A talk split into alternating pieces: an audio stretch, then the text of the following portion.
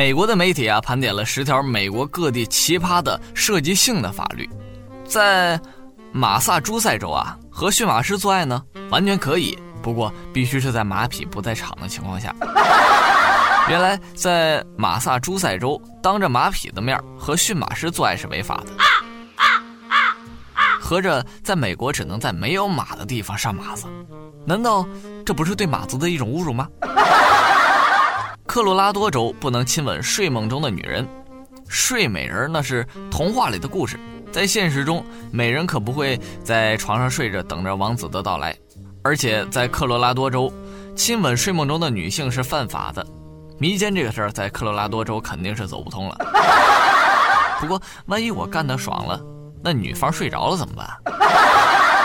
阿拉巴马州不能以引诱、欺骗、艺术、调情或者承诺婚姻的方式去勾引良家女性。好吧，几乎所有可行的能勾到的手段都被这条法律给禁止了。不过，爱荷华州还有更狠的绝招：男性不得向不认识的女性抛媚眼儿。可能在东北也有这个说法，叫“你瞅啥瞅，我瞅你咋的”。阿肯萨州通奸者要被处以二十至一百美元，约合人民币一百二十四到六百二十美元的罚款。但是可能由于罚款数额太少，这条法律并没有受到足够的重视，仿佛开玩笑一样的罚金让人蛋疼不已。我说这幸亏克林顿不是加利福尼亚州的州长。在加州呢，通奸是要被处以一千美元的罚款的，约合人民币六千二百元。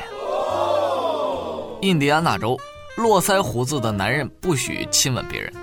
想留络腮胡子吗？可以，但是在印第安纳州，如果有络腮胡子的人要亲吻其他人的话，那法律就不允许了。留山羊胡子的人倒是完全可以亲吻他人。嘿，幸亏你妈老子不留胡子，要不然到美国开房都是问题。哎，这个山羊胡是长什么样子？明尼苏达州口臭者不能行房，我真心怀疑这个州的法律是不是牙医们定的。在明尼苏达州，呼出口气中有大蒜、洋葱或者沙丁鱼气味的男性不能和妻子行房，也就是说，你的妻子要求你刷牙，你不能拒绝。哎，你们州有没有这个关于狐臭的相关法律？威斯康星州这个厉害哈，男性不能在性伴侣性高潮的时候开枪。这条法律可以说是相当的极品。我就想知道啊，我是不能开火枪的，就是哒哒哒哒哒的枪，还是不能开胯下的枪？这你得给我说明白了。华盛顿州不能和处女发生性关系。在华盛顿州，与处女和处男发生性关系是违法的，即使在新婚之夜也不可以。那难道该州的政府格言是一日为处，终生为处？那我什么时候才可以做爱呢？夏威夷不能只穿泳装出现在公共场合，在夏威夷啊，只穿一条泳裤出现在公共场合是违法的。不过这还好过肯塔基州的一条法律啊，在肯塔基州布鲁格拉斯市，女性呢不能只穿泳衣出现在公路上，除非有至少两名警察陪着她，而且她手里得有一根木棍防身。哎，咱们去夏威夷看这个裸体美女的这个愿望破灭了，让我默哀一会儿。爱荷华州，丈夫和妻子躺在床上时喝啤酒不能超过三口。在爱荷华州，丈夫如果躺在妻子身边喝酒的话，不能超过三口以上，否则啊就是违法。我说咱们用广口啤酒瓶，估计就是哪个爱荷华人发明的吧？是不是每次做爱的时候都有个警察在旁边记录着？哎，你他妈喝了四口，罚款！男女疑似车震忘记拉手闸，结果轿车掉入河中。呃，十二月二十一日下午两点半左右，江苏泰州一对男女开车到长江大道，把车停到河边，不久车辆向河中滑行，后一下坠入河中，随后这对男女从车上自行爬上岸。男子上岸时身穿着羊毛衫，下身却只穿着内裤；女子呢，身上穿着一件羽绒服，下身穿着一件紧身裤。啊啊啊啊据知情人士透露，该落水男子姓顾，五十岁左右，而女子呢三十岁左右。两人当天是把车开到了河边幽会时发生轿车落水的，估计是车震动静过大导致的。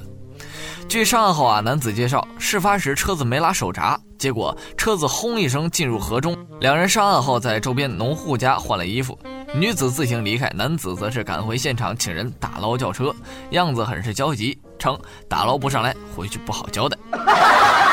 偷情有风险，车震需谨慎。我说这哥们儿，你是不是裤链都没拉呀？那能干到长江里去，哥们儿你这腰力也是棒棒的呀。没事儿，回去就说洗车了，我看好你啊。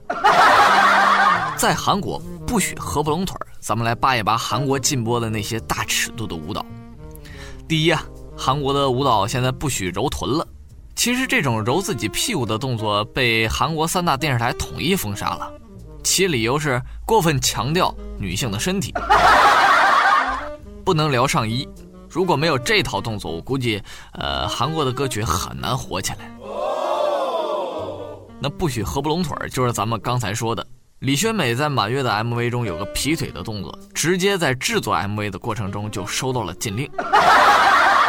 最后一个厉害哈，不许用胯部模拟活塞，活塞式的舞姿已经成了很多歌曲 MV 的最大卖点，但是从 MV 发布之后就被下了禁播令。好了，咱们现在稍事休息啊，一段片花之后，咱们进入下一个环节。欢迎来到今天的听友问答环节，看看今天咱们狼友们都提了什么问题吧。第一个问题是来自论坛的 iuw 八三七四的朋友，请问二狗啊，阴蒂的方位我知道，但是您说的这一点我就不知道了，请加以明示，谢谢了。